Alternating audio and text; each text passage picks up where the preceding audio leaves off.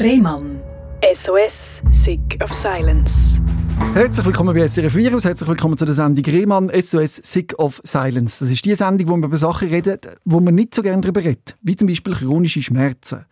Ein Thema, das an jedem Stammtisch ganz schlecht ankommt und an jedem Familienfest niemand will hören und trotzdem sind Betroffene täglich oder sogar ständig damit konfrontiert. Wie lebt man mit chronischen Schmerzen und wie geht man am besten damit um? Die und andere Fragen kläre ich heute mit dem Markus, der mir gegenüber sitzt. Hallo Markus, schön hast du den Weg hier gefunden. Die chronischen Schmerzen, wie lange begleiten die dich schon durch dein Leben? Ja, seit etwa acht Jahren ungefähr gehören die zu meinem Leben. Mal mehr, mal weniger. Ja, aber im Großen und Ganzen eigentlich äh, täglich sind die bei mir. Dass wir uns ein Bild machen von diesen Schmerzen, das ist immer so eine Frage. Es gibt die Schmerzskala von 1 bis 10, es gibt «Beschreib doch einmal», wie hast du dich entschieden, deinen Schmerz mittlerweile zu beschreiben? Das sind stechende, brennende Schmerzen, die vor allem mit den Oberarmen sich zeigen, aber auch in den Oberschenkeln. Mit der Skala arbeite ich schon länger. Das ist auch in allen Schmerztherapien immer wieder ein Werkzeug, das man äh, braucht. Um den Leuten vielleicht kurz die Skala erklären. 1 ist praktisch schmerzfrei und 10 ist nicht mehr zum Aushalten. Nicht mehr zum Aushalten, ganz genau. Und so als Zähne, das habe ich zum Glück sehr selten. Das gibt es wirklich selten. Aber ich habe wirklich Phasen, wenn die Schübe kommen von diesen Schmerzen, dann bin ich auf einem 7., auf einem 8. Man sagt 7, 8, da redet man vom Knochenbruch. Ungefähr, vom Schmerz, damit man den einschätzen kann. Genau, ja. genau. Also das ist Schmerz, der einem fast den Schnuff nimmt, wo, wo äh, ganz schwer ist, auch zum sich anders fokussieren. Dann. Mhm. Ja. Es ist wie im Wasserglas, das ist schon halb voll durch den Schmerz. Und da braucht es aber nicht mehr viel, dass es überläuft. Mhm. Das heisst, man, man wird auch dünnhütiger. Genau. Äh, würdest du das auch so sehen? Genau, das ist, das ist ja dort mal vor acht Jahren. Äh, ich bin am Abschluss von meiner Ausbildung dort mal. Ich habe noch eine später späte Weiterbildung gemacht aufgrund von einem, von einem biografischen Wechsel in meinem Leben, äh, einem entscheidenden. Und äh, ja, gegen Ende von dieser Ausbildung sind äh, komische Symptome gekommen, also eben die Schmerzen. Und ich habe die immer auf die Seite getan. Wie hat das angefangen? Das hat am linken Oberarm angefangen. Ein kleines Areal, fünf Lieber gross, hat brennt mhm. und gestochen. Und ja. ich hatte so eine Missempfindung auf der Haut, also fast, fast kein Gespür mehr. Mhm. Und das hat aber der Hausarzt gesagt, ja, da, puh, das ist keine Ahnung, mach ein bisschen Salbe drauf, schon gut. Ja, und das Ding ist dann grösser geworden, bis, bis Handfläche gross am Oberarm und ist nachher, also wir haben keine Röte gesehen, gar nichts, keine Schwellung, nichts.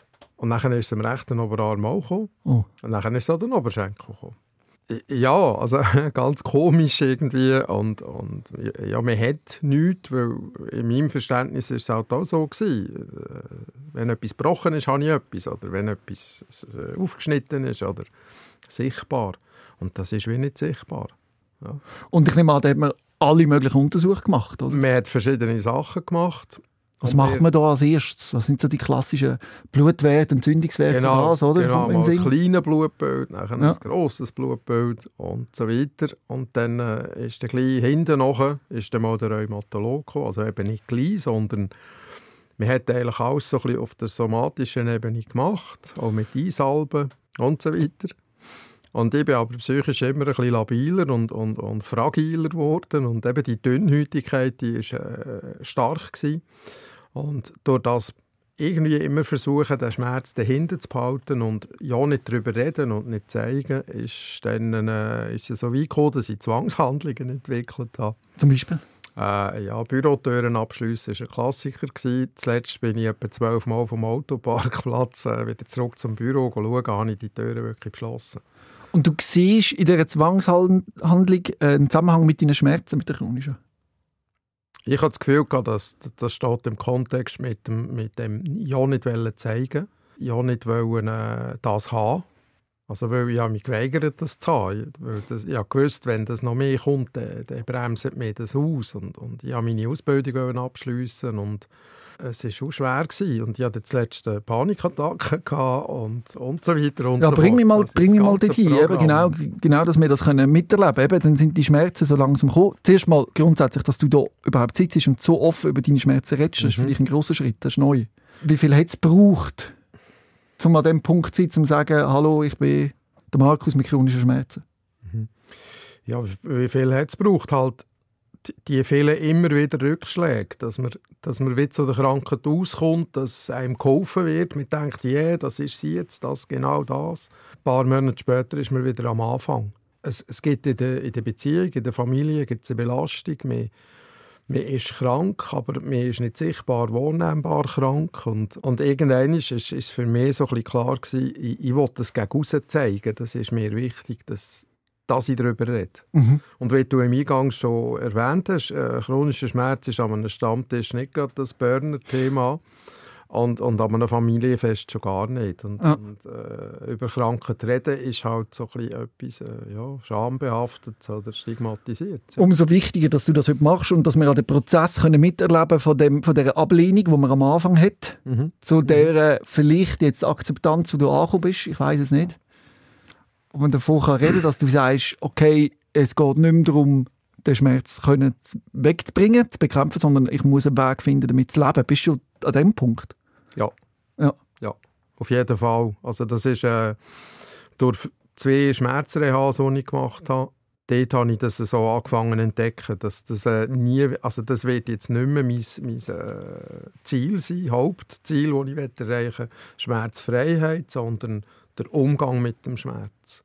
Der Schmerz an sich ist ja schon etwas ganz Verrecktes. Oder wo entsteht der, wie entsteht der? Ist der im Kopf? Ist der tatsächlich im, im, Körper? Das ist ganz schwer herauszufinden. Wir haben ja bei Leuten zum Teil auch Nervenstränge durchgeschnitten, wo man gesagt hat, dort haben sie Schmerzen. Und der Schmerz ist immer noch da gewesen. Oder man kennt es bei äh, Leuten im Rollstuhl, die ihre äh, Beine nicht mehr haben. Ja. Und die sa- klagen über extreme Schmerzen in den Beinen. Ja, das ist der Phantomschmerz. Genau, obwohl die. Beine gar nicht da sind. Oder? Das, das macht es ja so ein schwieriges Thema, Schmerz. Es gibt keine Lösung auf eine Frage. Genau, genau. Also was, was ich wirklich dürfen mitnehmen in diesen, in diesen Rehas und so weiter ist, dass Achtsamkeit ein ganz gutes Mittel ist. Also wenn ich meinen Fokus kann verschieben auf, auf meine Atmung zum Beispiel, äh, dass ich nachher näher bei mir bin und nicht mehr so näher bei diesen Schmerzen. Ja. Also das klingt jetzt ein bisschen komisch, Nein, weil nein. der Schmerz bin auch ich und, und das ist auch bei mir, aber äh, wenn ich mich auf den Atem kann konzentrieren kann, bin ich schon wieder ein bisschen weg vom Schmerzfokus. Wobei das funktioniert, wenn du das 3, 4, 5 hast, Schmerzskala, wenn das gegen ein 7, 8 Uhr geht, dann nützt alles Wollen, Schnaufen oder anders oder so, nützt nichts. Also der, Spazieren, äh, etwas machen, sich ablenken, das kann dann noch ein Mittel sein. Im Flow sein, sagen wir. auch. Irgendwie in, in einen Fluss kommen. Jetzt zum Beispiel, wenn du im Gespräch bist mit mir, dritte Gespräch, Schmerz wahrscheinlich ein bisschen im Hintergrund. Das ist so. Ja. Das ist so. Und jetzt ist es wirklich so, so bei einem 2, 3. Also Okay. so, ja, ganz. Aber meistens gibt es dann den. Rebound-Effekt. Das heißt, dass du nachher jetzt oben heimkommst und dann der Schmerz vielleicht wieder umso stärker zurückkommt. Sehe ich das richtig? Das ist ja so. Die Anstrengung und, und Belastung, das ist ganz ein, ein wichtiger Faktor für nachher die Schmerzen wieder. Gestern sind wir äh, zu meiner Schwägerin gefahren, ins Berner Oberland, also nahe Bern besser gesagt. Und das sind etwas über zwei Stunden von uns her mit dem Auto, ein Weg. Und, und äh, nachher wieder Retour. Und das sind die Sachen, die ich spüre. Also, Was spürst du ganz konkret? ich spüre, dass meine Energie nicht mehr die gleiche ist. Ja. Weil so der Energielevel äh, so richtig voll Power und, und parat, das habe ich seit acht Jahren eigentlich nie mehr gehabt. Wenn ich auf, auf 50 Prozent komme, dann ist es schon wirklich sauber. Also da habe ich recht Freude. Und das bringt einen ja zur Verzweiflung, weil man will ja der gute Partner, der Mensch sein, der Freund, der, der die Energie und die Freude hat. Aber wenn man so viel Energie für seine eigenen Schmerzen muss aufbringen muss, ist das unglaublich schwierig. Das ist so. Du stehst am Morgen auf und hast eigentlich schon ein Drittel weg, also vorne weg. Ja. Ich weiß nicht, ob du schon mal von dieser Löffeltheorie gehört hast. Kennst du das? Tennisball- Erklär's doch mal schnell. Erklär's doch schnell den Leuten, die sich mit chronischen Schmerzen nicht so aufkennen. Ja, auskennen, was die kommt aus dem beeinträchtigten Bereich generell. Dort geht es darum, dass man eine Anzahl Löffel zur Verfügung hat, alltag. Und für jede Aktivität braucht man eine gewisse Anzahl von diesen Löffeln. Bei Menschen, die, die mit dem Bewegungsapparat grosse Probleme haben, kann es sehr aufwendig sein, schon nur sich anzulegen. Und das können schon ein paar Löffel sein, die dann weg sind. Oder das Haus putzen. Oder äh, bei mir jetzt zum Beispiel Rasenmähen oder ein Bandeli jetten. Also Gärtnertätigkeiten, die ich auch gerne mache. Die reissen mir fast 50 Prozent schon mal weg. Also das heisst, dir fehlt nachher 50 Prozent der Tagesenergie? Genau. genau. Der Rest vom Tag? Ja. Und das ist so ein bisschen das, wenn du nachher draußen sitzt äh, und eigentlich hättest du ein schönes Gärtchen, aber, aber du magst es nicht mehr machen und äh, es krautet und tut. Und das ist dann auch so, dass, dass, äh, ja, das macht dann nicht Freude. Also, da kommst du dann nicht in den Flow. Und es ist auch eine enorme psychische Belastung, nicht nur für einen selber, sondern auch für das Umfeld, oder? Wo, wo man merkt, der Magnet. Mhm. Meine Partnerin, meine Frau, hat, hat mega viel Verständnis. Und sie hat mich auch kennengelernt, als ich noch ein bisschen anders unterwegs war als jetzt. Bedeutet schmerzfrei? Bedeutet schmerzfrei, aber dort mal noch Alkoholiker. Ja. Das ist so meine Vorgeschichte.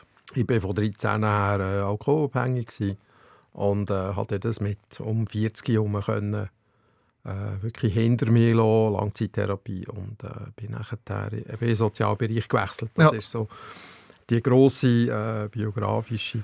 Wie hast du das können hinter dir lassen, den Alkoholkonsum? Ja, ich habe gemerkt, dass mir das so fest eigentlich vom Leben abhaltet. Ja. ja. Und das hat mich wirklich auf Deutsch angeschissen. Und dann hast du aufgehört zu trinken, ist das ein Entscheid? ich-? Ja, ja. Also mein ältester Bruder hat mich sehr unterstützt. Er war immer äh, in der Nähe gewesen, Art, und, und hat nie Druck, Druck gemacht oder irgendwas. Er hat mich einfach auch wieder ein bisschen aufgefangen, wenn es mir ganz schlecht gegangen ist. So nach Abstürzen und so. Und dann war er der, gewesen, der gesagt hat, hey, was könntest du denn machen? Ja. Und er hat eigentlich immer, immer so ganz leise Fragen gestellt, die mich zum Studieren gebracht haben. Ja. Zum Beispiel. Ob es etwas gäbe in meinem Tag, wo mir Freude machen würde, zum Beispiel. Dann bin ich nachher so an dem hängen geblieben und habe nicht mehr am Negativen studiert. Ja. Und so chronische Schmerzen können natürlich dann wieder ein Einfallstor sein oder, für den Alkohol, dass man denkt, ich jetzt so verzweifelt, jetzt trinke ich wieder eins. oder wie kommst du mit dem klar? Ich habe seit dem Tag, wo ich in den Zoo gegangen bin und nachher in die Langzeittherapie, habe ich keinen einzigen Rückfall gehabt. Und ich bin, ich bin mega stolz auf das. Und, und ich denke, Wahnsinn. es ist wirklich eine Leistung.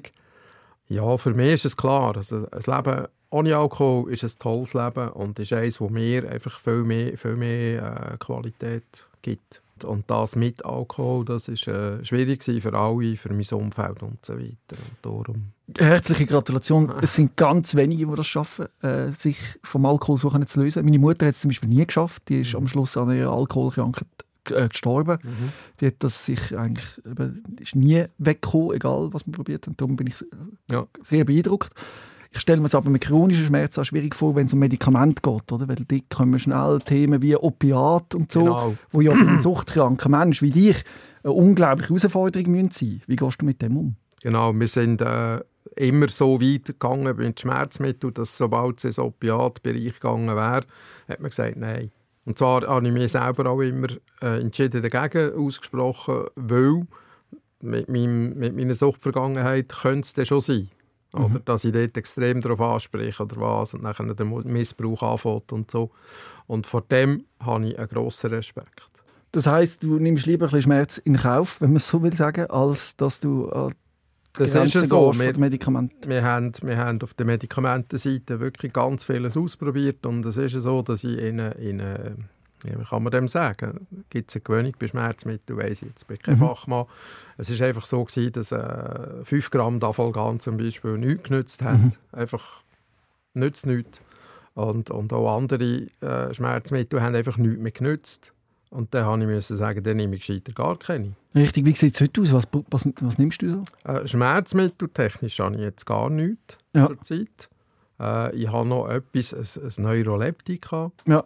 Gabapentin, Lyrica. Äh, Pregabalin. Ja, genau. Lyrica. Ja, Lyrica. genau. Und das mit 300 Milligramm dosiert, das hat gemacht, dass wir die, die neuropathischen Schmerzen an den Händen und an den Füßen wieder weg sind. Mhm. Ja, sorgt aber dafür, dass äh, mein Bauch nicht mehr macht, was er sollte, oder mein Darm. Er ist alles ein bisschen eingeschlafen und ein bisschen lahm und, und das gefällt mir gar nicht. Ja, ein bisschen mehr Verstopfungen. Äh, extrem, extrem. Also da, auf diese Schiene wette ich nicht, dass ich nachher da alles muss irgendwie noch mit, mit welchen Mitteln äh, in Bewegung setzen die ganze Zeit. Also das ist so ein bisschen, ja. Wenn man dann so lange mit chronischen Schmerzen zu kämpfen hat, wird man ja irgendwann in Form wie austherapiert dann kommt jemand und sagt, ja, die Ursprünge von diesen Schmerzen, die liegen einem kindlichen Trauma. Mhm.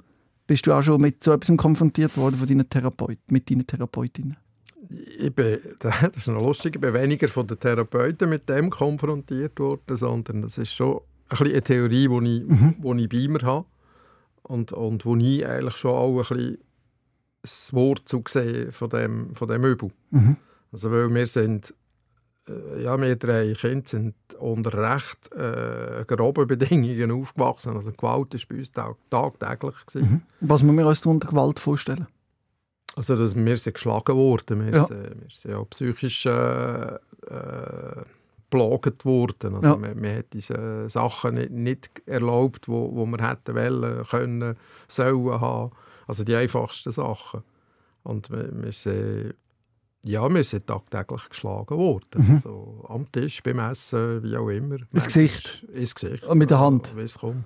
Weil man sich nicht richtig benommen hat? oder, äh, genau, genau. Man war dem ausgeliefert? Genau. Ja, man war dem ausgeliefert und der Vater war ein schwerer Alkoholiker mhm. und, und äh, ja, cholerisch und, und eher, äh, ja, Gewalt war sein Mittel. Mhm. Ja.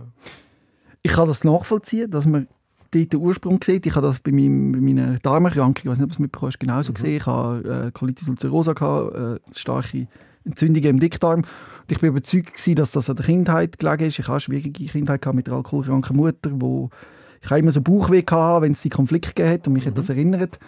Und dann bin ich relativ gleich überzeugt gewesen, dass durch die Erfahrungen, die ich als Kind gemacht habe, dass das der Ursprung ist mhm. von meinem Schmerz. Mhm. Ich habe mich dann sehr intensiv damit befasst und dann bin ich aber zum Schluss gekommen, dass es vielleicht das begünstigt hat, aber das allein lenkt mhm. wahrscheinlich nicht. Es, es muss auch genetisch muss man können die Krankheit entwickeln. Mir ist das klar geworden durch eine Studie, die mir präsentiert worden ist, wo so mit den rumänischen Waisenkindern, ist jetzt auch ein bisschen klischeehaft, aber die sind auch ganz schlecht behandelt worden, geschlagen worden und unterernährt und dann ist es ganz schlecht gegangen. Und nur wenige haben dort schwere körperliche Krankungen entwickelt, mhm. wie eben zum Beispiel chronische Schmerzen oder ja. äh, Autoimmunerkrankungen. Jawohl. Und da kommt die Resilienz auch Eben, ja, zum dann müssen wir ja sagen, hatten, theoretisch müssten ja die alle jetzt krank sein, oder? Ja, nein, äh, sehe ich jetzt ein bisschen anders. Mhm. Weil ich denke, die Resilienz ist ja im Menschen angelegt. Mit, die, mit der wird man geboren, meinst du? Mit, äh, ich, ja. ich denke, also, ja, je, je, je besser das mit dem umgegangen wird, äh, in den ersten 24 Lebensmonaten zum Beispiel, mhm. desto mehr kommt das Ur Urvertrauen auch. So in der Bindungstheorie wird das so beschrieben. Und, und ich denke, durch das nachher gibt es auch eine gewisse äh, also ja, eine, eine Resilienz halt. Mhm. Und, und, die einen haben es mehr, die anderen haben es wenig. Wir wollen es ja so fest erklären, woher das kommt. Mhm. Weil zu akzeptieren, dass du einfach Schmerzen hast, einfach so, ja. das macht es wahrscheinlich noch viel schwieriger, oder? Ja, also ich habe lange immer, immer den Gedanken gehabt, ah, hätte ich eine Diagnose, dann wäre mein Leben besser. Mhm. Also hat das Ding einen Namen, juhu, oder? So. Zum Beispiel Fibromyalgie, wo man ja einfach irgendeinen Namen genau. gibt, wo man nicht Genau. Weiss. Und, und, bei mir ist, ist der, irgendwann ist der Rheumatolog nach, nach einem Bluttest einmal, oh, Herr Jent, Sie haben eine Mischkollagenose. Oh. Und da habe ich gedacht, wow, oder? Ja, das ist ein Neuro Neuroimmun, äh, wow. Autoimmun. Auto, Auto, Autoimmun. Es ist alles Autoimmun. Genau. Autoimmun, alles. Ja, ja. dann, der erste Moment habe ich gedacht, wow, oder? Jetzt hat man es. Mhm. Jetzt wissen wir es. Ja. So ist das. Und ein halbes Jahr später hat es dann äh, nochmal, hat man die Tests nochmal gemacht und jetzt geht es, nein, ist doch nichts mhm, ja. Mhm. Und eigentlich habe ich aus, aus dieser Erfahrung heraus, ist mir dann schon klar geworden, dass, dass äh, wenn es mal eine Diagnose soll geben und das Kind einen Namen bekommt, das ist ja nicht automatisch nachher die Rettung, oder? Das ist dann nicht, mhm. nicht die Lösung des Problems, weil das hat einfach ein neues Label. Das stimmt. Moment. Und wenn es dir hilft, ist ja gut. Also wenn die Aufarbeitung von deiner Kindheit bei dir zur Schmerzreduktion führt, ja.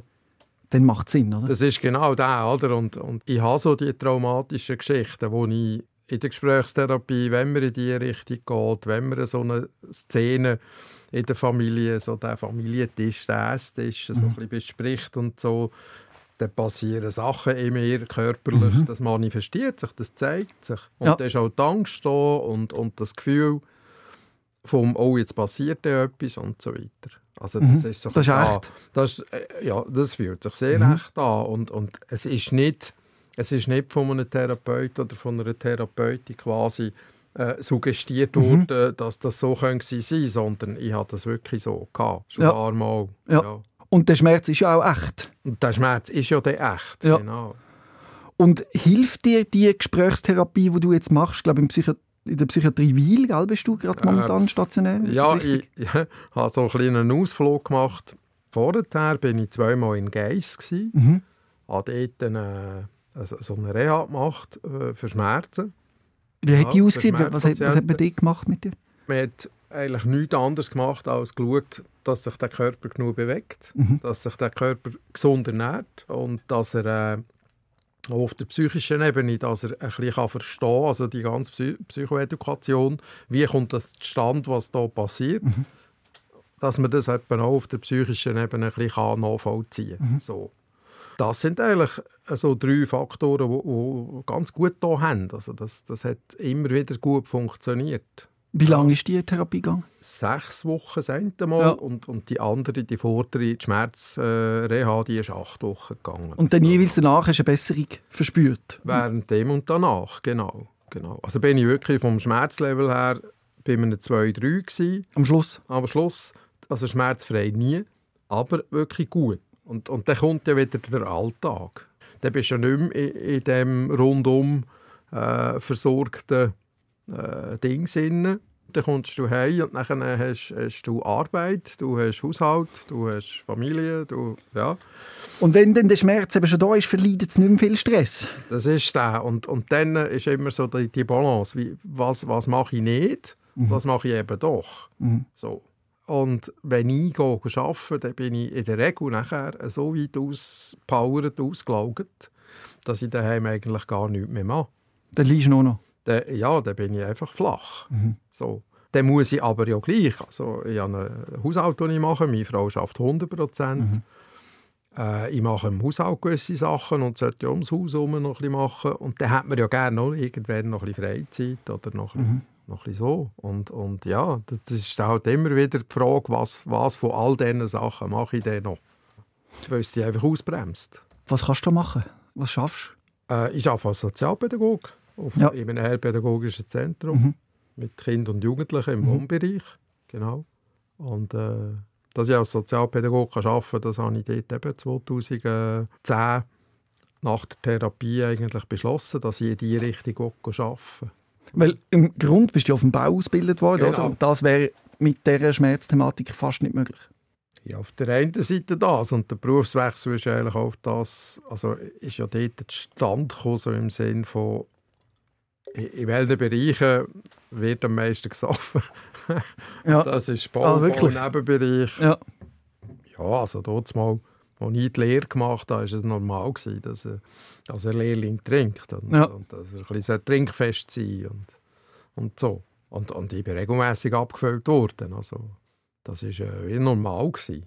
Auf dem Bau, ja. Auf dem Bau. Nein, und für mich war es klar, gewesen, ich wollte etwas, ich wollte etwas anderes machen. Mhm. Es ist alles mit, mit Bau, Bau, Nebenbereich und so weiter, das, das ist nicht mehr meins. Gewesen. Aber umso tragischer oder umso schlimmer, dass sich jetzt eben der Schmerz meldet, oder? Wo so einen Einfluss hat. Das ist ja so. Ich hatte ja dort schon ein paar Jahre gehabt, zwischen ihnen, wo, wo der Schmerz nicht da war. Mhm. Oder? Also nach, nach dem Entzug, nach all dem. Und, und dann bin ich abstinent unterwegs, gewesen, schon vier Jahre. Und dann sind die Sachen gekommen. Und was hilft dir jetzt am meisten im Umgang mit diesen Schmerzen? Also wo würdest du sagen, das ist essentiell? Das eine ist, ist wenn ich gut einteile. Also wenn ich die Löffel, mhm. die ich zur Verfügung habe, wirklich gut einteile. Das andere ist, wenn ich achtsam durch den Tag gehe. Also wenn ich mich an diesen kleinen Sachen, die gut sind, kann freuen und kann schauen, dass mich die nähren. Das ist so ein bisschen das. Und also das kann äh, ein Gottenkind sein, das ich mit dem am Malen bin oder irgendeinen Quatsch mhm. am Machen bin. Das kann der Enkel sein, das kann ja, mit der Frau äh, eine Aktivität sein, wo, ja, das sind so ein bisschen die Sachen. Ich tue ein malen, ich tue ein zeichnen, ja. zum Ausgleichen, so. Hast du das Gefühl, man versteht, wie sich ein Schmerzkranker fühlt? Ich glaube nicht. Nein. Wo braucht es da noch Nachhilfe? Also was ist wichtig, dass wir das da noch loswerden? Wir sollten es ein bisschen mehr zulassen, dass man darüber reden kann. Also ich habe jetzt ein Umfeld, das richtig toll ist. Also man sagt, hey Markus, ich sehe das ja gar nicht an, erzähl mal darüber. Oder, oder mhm. was ist es denn? Oder? Und du kommst immer so fit drüber und, und so. Ja.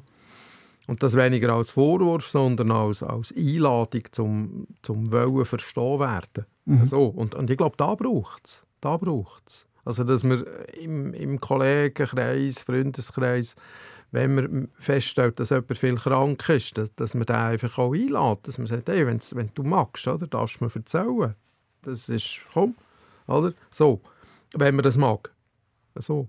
Weil irgendwo hat es ja wirklich Platz halt. Ja. Und es ist unattraktiv und, und in der heutigen Zeit muss ja alles schnell und hip und Style und geil und so, oder? Und das ist krank sein halt mal nicht. Mhm. Mir macht das Gespräch gerade ein bisschen Angst. Ich muss, muss deutlich sagen, wenn wir vorher darüber geredet ich komme gerade von einer Listenbruchoperation. Ich habe chronische Listenschmerzen seit 2014, seit ich an meiner rechten Liste operiert worden bin. Die chronischen Schmerzen sind bis jetzt nie weggegangen. Jetzt bin ich zu einer Nervenspezialistin, die jetzt gesagt hat, wir haben den Nerv jetzt gehabt, jetzt kommt alles gut. In drei Wochen weiß ich mehr und ich habe natürlich unglaublich viel Hoffnung dass der Schmerz verschwindet. Mhm. In solchen Situationen bist du wahrscheinlich auch schon gewesen, dass man dir irgendwie eine Hoffnung gemacht hat, weil du denkst, wenn das klappt, kommt es wieder gut. Mhm. Und dann mit dem Rück Rückschlag umzugehen, ich weiß nicht, ob ich es könnte. Also ich weiß nicht, wie ich, was ich dann mache, wenn ich weiß, der Schmerz ist immer noch da. Das wäre das Schlimmste gerade in meiner Vorstellung. Kann ich sehr gut nachvollziehen. Kann ich gut nachvollziehen. Ich für mich mache es so, dass, dass es eigentlich keine ultimative äh, Dings gibt, Ansagen. Mhm. Ich entkräfte alles. Wie meinst du das? Ich entkräfte es in dem Sinn, dass ich selber nicht mehr zu viel Hoffnung reingebe. Mhm. Also nicht im Sinn, dass ich hoffnungslos wäre und, und mich aufgegeben hätte, sondern mehr im Sinn von, okay, das tönt doch mal gut, jetzt wollen wir schauen, was passiert. Mhm. Und ich mich nicht darauf verlasse, dass das so ist, wie gesagt wird. ich bin so ein bisschen kritisch geworden oder auch ein bisschen, ein bisschen äh, ich, ich, ich glaube nicht mehr so schnell gerade aus. Aber man wünscht aber sich das machst eben... du auch nicht, ja? Nein, aber man wünscht sich nichts mehr, als von dem Schmerz befreit zu werden. Und ich bin jetzt natürlich auch bereit gewesen, für die Operation äh, selber zu zahlen. Das ist nicht möglich gewesen über Krankenkasse, ja. weil das keine Standardoperation war. Das ja. ist äh, ganz spezifisch von einer sogenannten Spezialistin.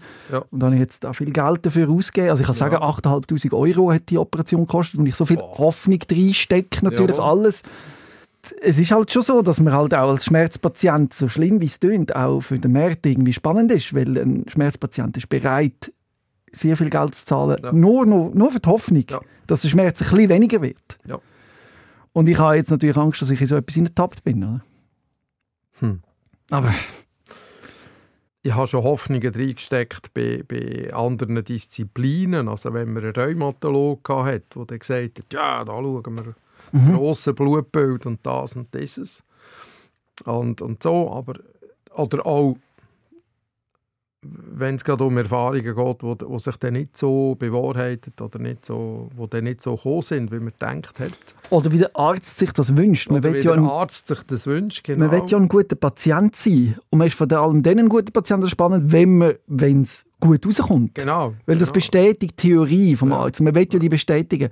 Und wenn man dann sagt, nein, es funktioniert nicht, dann wird man am wie gehen gelassen.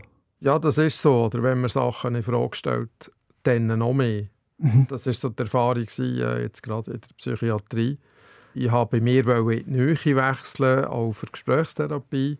Und habe äh, Psychiatrie St. Gallen gewählt und bin dann äh, dort in Wattwil. Gewesen. Ja, an für sich am Anfang hat das alles eine gute Gattung gemacht und aufgrund von erhöhten Schmerzen und, und wirklich, es ist mir gar nicht so gegangen, habe ich dann ein, ein Ding angefangen, eine tagesklinische Behandlung, also bei den Alltag dorthin.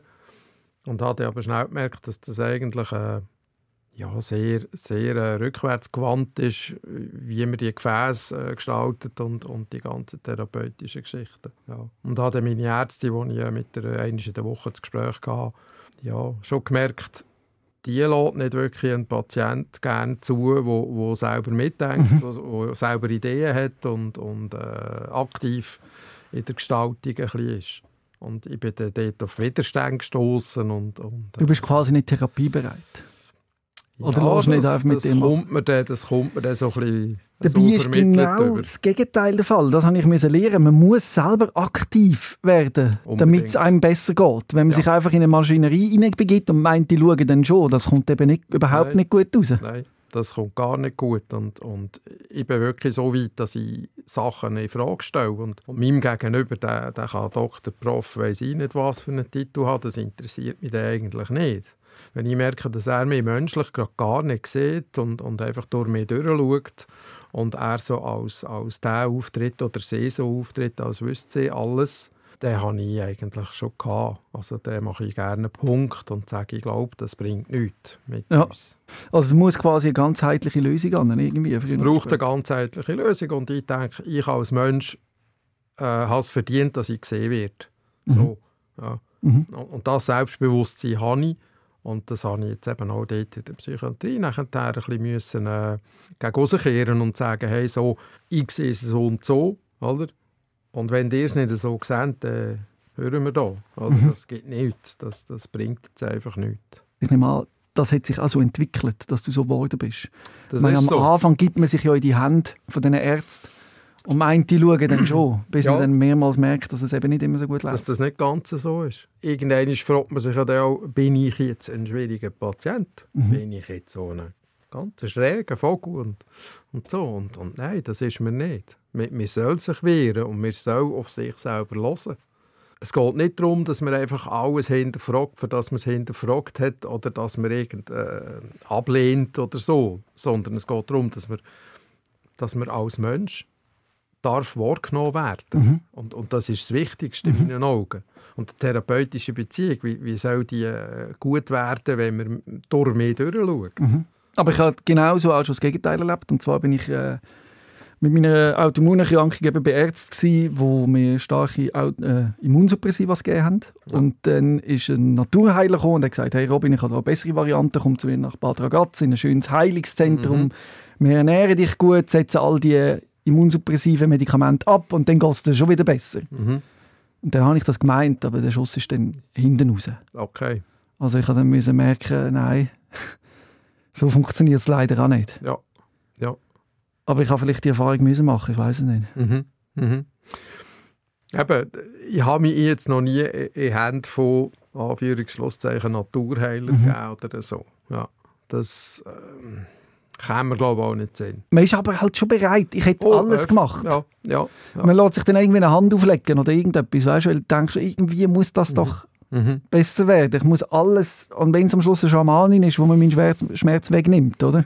Genau, also da habe ich die Erfahrung gemacht, dass mir Physiotherapie gut hilft. Und zwar Physiotherapie, äh, wo, wo auch schon körperlich, also Massage sowieso überhaupt, oder Triggerpunkt und so Geschichten massiert werden das, das kann mir ganz gut auch helfen. Das tut mir gut. Und auch dort ist wieder die Beziehung wichtig zu, zum mhm. Therapeut, zu der Therapeutin. Und, und ich, will, ja, ich freue mich immer dann, wenn ich als Mensch ernst genommen werde. Und, und viel mehr braucht es dann gar nicht. Und, und wenn ich erzähle, äh, das macht so, und mein Gegenüber irgendwo so ein bisschen, Pfuh, was ist denn mit dem? Oder, äh, ja, das ist gut. Also der, dann, dann geht der Weg auch dort nicht mehr weiter. Weil das auch schon immer der grosse Konflikt ist, oder? Nicht ernst genommen zu werden mit mhm. seinem Schmerz. Mhm. Und wenn wir jetzt wieder Küchentischpsychologe sein wollen, ist auch du als Kind an dem Küchentisch, wo nicht ernst genommen wird, mhm. von deinen Eltern nicht respektiert wird und der Schmerz muss aushalten. Mhm. Das bist wieder du, oder? Ja, genau. Du siehst dich genau wieder in dieser Position, findest du dich jetzt wieder. Ja.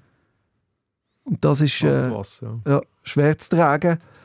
Aber es ist natürlich jetzt nicht so, dass man einfach sagen kann, jetzt müssen wir dem seine kindlichen Traumas lösen und der Schmerz verschwindet. Oder ganz vielleicht, genau, ich weiß es nicht. genau, nein, nein. Eben, auch dort bin ich, bin ich genug kritisch mhm. und genug vorsichtig. Mhm. Ich wehre mich dagegen, so, so dass eben das Ultimative äh, vor Augen zu haben, das glaube ich nicht.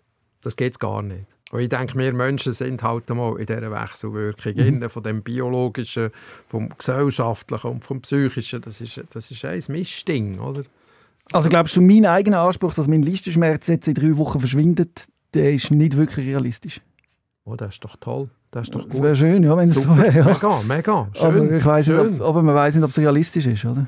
Genau, genau. Und der wenn du, zu du noch einwissen, was morgen ist. Richtig. Oder was in einer Stunde ist. Ja. Also können wir noch extremer abbrechen, was in einer Minute ist. Ja, Wissen wir nicht. hoffentlich sitzen wir noch da. Ja. Ganz genau. Und, und das ist, auf der einen Seite wäre es ja wahnsinnig zum, zum Aushalten, wenn man das immer so denkt. Oder? Aber auf der anderen Seite entlastet es ja auch. Es entlastet wahnsinnig, weil die ganze Planerei und sich irgendwie freuen auf und sowieso, äh, ja, die wird ein bisschen weniger dramatisch. Aber der Wunsch nach Kontrolle, der ist doch eben so groß, oder, dass man etwas kontrollieren kann. Dass man Mhm. Sich nicht einfach muss sagen, ich bin dem einfach schutzlos ausgeliefert, wie du jetzt dem Schmerz. Genau. Ich habe ja Strategien zum Glück Mhm. und, und kann es immer wieder aufs Neue probieren. Was sind so Strategien, die dir helfen? Strategien, die mir helfen, sind, sich nicht unnütz Stress machen, zum Beispiel. Also im Kopf Im so Kopf, also wirklich der eskalieren? psychische Stress, der, äh, der äh, Dramatisieren und, und, und so. Ja, eine Zeit lang gehabt, da habe ich meinen meinen Briefkasten habe ich fast nicht mehr aufmachen, Mhm. weil ich so Angst hatte vor den Briefen, die kommen. So, oder? Und ja, durch meinen Lebenswandel früher hatte ich äh, ja, ziemlich einen grossen Haufen Schulden angehäuft und, Ja. und hatte eine Scheidung mit 33, zwei Ja. Kinder und und das hat dazu geführt, dass ich eigentlich immer in einer so einer «Hu, hu, hu, was passiert denn jetzt noch?» und so Ja. weiter Stimmung drin war. Okay. Und, und, aber so diese Sachen, die, die, das habe ich gelernt, dass, dass ich, ich muss nicht Angst haben vor dem. Weil das kommt ja eh. Also eigentlich ist es ja doof. Aber oder, ja, weniger Drama. Das ist eine gute Strategie. Weniger Drama. So ein bisschen wie der Mönch auf dem Berg, oder? der einfach entspannt dort hockt und alles annimmt und sagt, ich bin jetzt clear oder so. Das wäre schön. Ich weiß aber nicht, ob es einem erfüllten Leben entspricht. Einfach so der Berg oder der Baum sein, wo sich Leute anlehnen. Man ist einfach, vielleicht hat man doch auch ein bisschen mehr Anspruch ans eigene Leben. Ja, ja. Und, und gerade Beziehungen nähren auch. Also, Und wenn ich dort auf dem Berg äh, oder so, wenn ich dort ein Stein werde, dort, dann habe ich keine Beziehungen ich. Richtig. Und das will ich ja nicht. Ja. Man will trotzdem teilnehmen an der Gesellschaft. Und ich glaube, das, was du heute hier machst, ist ein wichtiger Teil davon. Und zwar, deinen Standpunkt zu erklären, dass man das kann verstehen kann. Mhm. Weil du hast ja die Erwartung an die Menschen von außen, dass sie wissen, wie man mit einem Schmerzpatienten umgeht. Ja, und, und gut, und die Frage ist ja noch, muss man denn da? Nein, man muss da nicht. Oder? Aber in dem Moment, wo man vielleicht jemandem so gegenüber ist, dass man es dem vielleicht kurz probiert. So. Das ist, glaube ich, eine wichtige Sache. Ja. Aber wir müssen jetzt nicht plötzlich alle wa- wahnsinnig betroffen sein und «Jö, der hat ja Schmerz» und so und überhaupt. Nein, nein, gar nicht. Und vor allem definiert dich der Schmerz allein nicht. Du bist ein Mensch mit vielen Fa- Facetten. Du bist der Markus, der auch chronische Schmerz hat. Du bist nicht der chronische Schmerz. Genau, ganz genau, ganz genau. Das ist ja wie mit dem Alkohol. Ich habe mich ganz lange als abstinenter Alkoholiker definiert. Und die Alkoholkrankheit oder die Suchtkrankheit, die ist schon noch da. Und der süchtige Anteil, der ist da, der ist bei mir. Aber ich bin in einem Dialog mit ihm und, und er hat seine, er, er kann spielen. Aber es geht einfach nicht mehr zu saufen, so ist das. Ja. Ist es immer noch ein täglicher Entscheid, dass du dir überlegst, ich trinke nicht? es gibt in der Woche so zwei bis drei Sachen, wo ich merke, oh oh, das ist nicht gut. Zum Beispiel, was ist das? Äh, meine Frau zum Beispiel trinkt noch gerne ein Glas Wein. Ja. Also gern. Ja. Einmal in der Woche oder Ja. an einem Fest mal so. Und wenn dann äh, gewisse Konstellationen sind, also das kann Stress sein, sehr hoher Schmerz und, und irgend, ich suche etwas, was mir gut tut und ich sehe dann eine kühle Flasche Weisswein, dann äh, weiss ich, oh oh, Ja. das ist nicht gut. Ja. Oder? Und der Gedanke stopp jetzt. Beeindruckend, dass du das geschafft hast und dass du das auch jetzt in der jetzigen Situation noch kannst. Was ist es? Ich habe erst zuerst gerade das Gespräch mit jemandem, der Alkoholiker ist, der gesagt hat, ich schaffe es nicht, ich habe alle drei Wochen einen Totalabsturz. Ich, ich, kann- ich komme nicht daraus raus, obwohl es so schlimm ist für mich selber. Mhm. Hm. Man sagt, da kann man, das hat mir meine Mutter immer so gesagt, die muss ganz unten ankommen, also müssen sich alle von ihr abwenden und dann vielleicht Mhm. Mhm. checkt es die Person. Mhm. Aber nicht einmal dann hat es bei uns geklappt. Also, Ja. ich weiss. Ja. Ich Also bin natürlich ich heute noch am überlegen, was hätte man können machen aber ich weiß es nicht. Ja, ja. Du sagst, es ist angeboren, Resilienz, oder vielleicht auch nicht, oder? Also ja, das, das kommt dann dort, wenn, du- wenn du mal dagegen anfängst ankämpfen. Aber das ist dein eigener Entscheid. Und den kann dir auch niemand abnehmen. Aber der muss doch mal irgendwann stärker sein als alles andere, oder? Ja, ja. Und der Alkohol ist auch stark. Der Alkohol ist mega stark. Bist denn du an einem Ultimatum gestanden, dass du gewusst hast, wenn ich jetzt noch weiter sauf, dann passiert das und das? Also ich habe gewusst, dass mein Körper zum Beispiel äh, trotz, was sind das, 27 Jahre, 28 Jahre starken Alkoholkonsum nicht wirklich gelitten hat. Mhm. Also ich habe eine gute Leber, gehabt hier, sehr gut Zweig und, und auch sonst äh, vom Hirn her, also ich habe mich nicht doof getrunken, so, das ist nicht passiert und ich hatte dort mal eine Frau, gehabt, die an mich geglaubt hat und das ist genau auch noch ein wichtiger Schlüssel gewesen. Also ich hatte eine Fernbeziehung in der Ostschweiz raus und bin dann äh, mit der Frau auch zusammengekommen und, und irgendwann habe ich gemerkt, jetzt fange ich wieder an zu. Jetzt wird es wieder wie früher. Und dann wollte ich mit der Frau Schluss machen, weil für mich hat das nicht mehr gestimmt und ich Angst gehabt, dass ich wieder etwas so mache, wie ich auch schon gemacht habe. So. Und die Frau ist dran geblieben. Und einfach dran geblieben und hat mir wieder angerufen und, und hat mich ein bisschen weit auch genervt, aber ein bisschen weit war es eben auch gut. Gewesen. Und, und irgendwann ist dann im, in einem Sommer äh, auf einem Zeltplatz, äh, ich habe ein Tippi gemietet für mich und zwei Kisten Bier reingestellt, eine Flasche Whisky und das waren meine Ferien gewesen, oder so. Mhm. Und sie hat sich wieder gemeldet, hat gesagt, sie hat Ferien und dann gesagt, ja, dann komm doch auch vorbei. Und nachher in der Nacht an diesem Zeltplatz äh, haben wir zusammen geredet und ich habe ihr erzählt, dass ich äh, alkoholkrank bin und darum nicht mehr wollte. Und sie hat gesagt, ah, das ist mir eigentlich gleich. Wow. Ja. Ja. Also ich wollte so, wie du bist. Und dann hast du weiter Und getrunken? da habe ich, und da habe ich gesagt, weißt du wenn du das so willst, dann höre ich auf. Ah, schau jetzt. So. Das war eigentlich der Deal, gewesen, weil Und das war Karin. Gewesen. das ist Karin. Und Karin hat dich auch heute noch so. Genau. Ja. Trotz deiner Schmerzen funktioniert das. ja, genau. genau. Ist, aber, ist aber schon äh, ein Plus an Belastung. Das ist so. Da, da können wir nicht auf die Seite stellen. Mhm. Ja. Ja, ist es so. Aber Wenn es vergleichst, ist Krebs und Cholera sollte man nicht vergleichen. Aber wenn man sagt, Alkoholkrank und chronische Schmerzen, was ist, was ist schlimmer? Zahnweh, Bauchweh. Nein. Beim Alkohol hat man das Gefühl, man kann ja aufhören, oder? Das sagt man ja noch oft, aber es ist eben gar nicht so einfach. Und beim Ja. chronischen Schmerz kann man auch sagen, man kann ja einfach loslassen. Also beim, beim Alkohol laufst du offenen Auges und, und hörender Sinne. Also du laufst in Katastrophen rein und du suchst sie sogar, du willst sie und gehst Vollgas dort drin irgendwie. Und so. Beim Schmerz ist es halt anders. Der, der kommt und, und macht mit einem und, und so. Also, wenn jetzt ein Saufen die Lösung wäre, dass der Schmerz wegging, würde ich nicht wieder anfangen zu saufen, das ist mal klar. Gut. Das ist mal ganz Ja. klar. Weil das gäbe ja dann wieder so viel Negatives, wo, wo ich ja alles nicht mehr habe. Ich glaube, die Erinnerung an das, die nützt auch. Was ist deine Perspektive? Was sind deine Ziele? Was sind meine Ziele? Meine Ziele sind, wi- wieder können zu arbeiten. Ich habe jetzt vor der Ferien kurz einen Wiedereinstieg probiert. Das war mit 50 Prozent, das war wie zu viel. Gewesen. Jetzt nach der Ferien kann ich mal mit 25 einsteigen und ja. Und ich will langsam wieder rauf. Ich weiß nicht, ob ich auf 80 Prozent Mhm. durchkomme. Rückschläge akzeptieren können, oder? Das, Das gehört ist auch so. dazu, oder? Das ist so. Aber äh, eben, zum Rückschläge akzeptieren können, musst du ein Umfeld haben, das das auch trägt. Oder du musst auch einen Arbeitgeber haben, der dort verständnisvoll ist. Weil irgendwann hört das Verständnis auf, wenn der Alpo gefällt ist. Oder? Du gehst aber offen damit um, wenn du dich noch einmal bewirbst. Ja. Sagst du. Äh, halt. Ja. Wenn ich mich so würde bewerben und Krankheit voll dabei wäre, würde mich, glaube ich, niemand nehmen. Also, glaub, ich, ich sage glaub. Weil das ist ja zum Glück so. Du musst ja eine Krankheit nicht kommunizieren. Du musst eine Arbeitsunfähigkeit Es kommunizieren. ist ja nicht äh, genau zu empfehlen, zum Beispiel zu reduzieren wegen einer Erkrankung und einfach sagen, ich reduziere jetzt, damit ich das besser kann, kann tragen kann, weil dann leidet man nachher am Schluss als Versicherte. Ganz genau, ganz genau. Und das ist ja der finanzielle Aspekt nachher, wo man auch muss sehen. Also ich habe 2016 eine IV-Anmeldung müssen machen aufgrund von einem längeren Ausfall hier, aufgrund von der Schmerzen.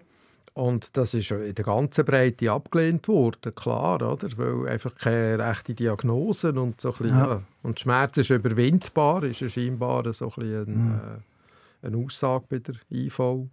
Und jetzt mittlerweile läuft wieder eine Anmeldung und von mir aus gesehen müsste ja und, und eine In- Invalidenrente sollte ja genau das sein. Wenn, Genau. wenn ich eine Krankheit habe, die mich seit Jahren ausbremst, wo ich nicht auf das Pensum komme, wo ich sollte, wett, haben, dass ich nachher die Differenz irgendwo ausgleichen habe. Und das ist ein Kampf für dich? Das, das ist mehr wieder ein Kampf. Jesus Gott. Also du musst, du musst die wahnsinnig erklären.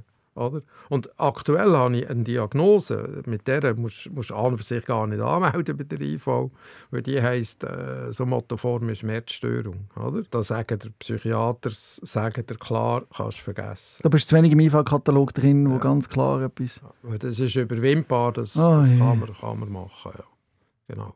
Und ich bin seit acht Jahren am Üben, wenn ich das kann überwinden kann, aber... Äh, dann wird einem noch das Gefühl geben, weißt ist man krank, oder? Wird einem das Gefühl geben, tu jetzt doch nicht so. So schlimm ist es doch nicht. Ja. Hm, Schrecklich. Ist so. Ist so.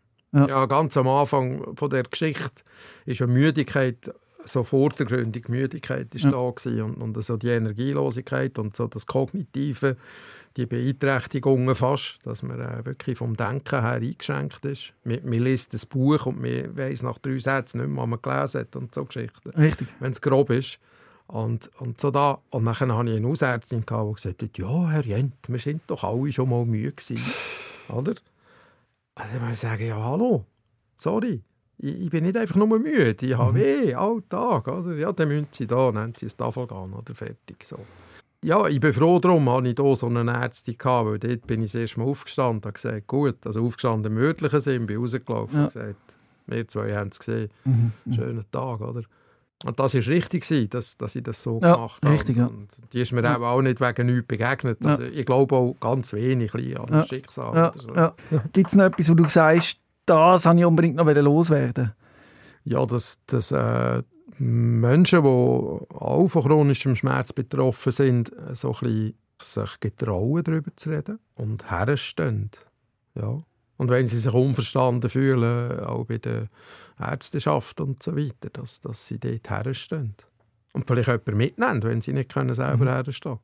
Und wichtig ist, dass man dich und euch Schmerzkranke, wenn man die alle dazu nehmen, ja. sieht ja. und nicht übergangen werden und dass man ihnen auch das zur Verfügung stellt, was ihnen zusteht. Ganz genau. Ganz ein angemessenes genau. Leben, oder? Ja.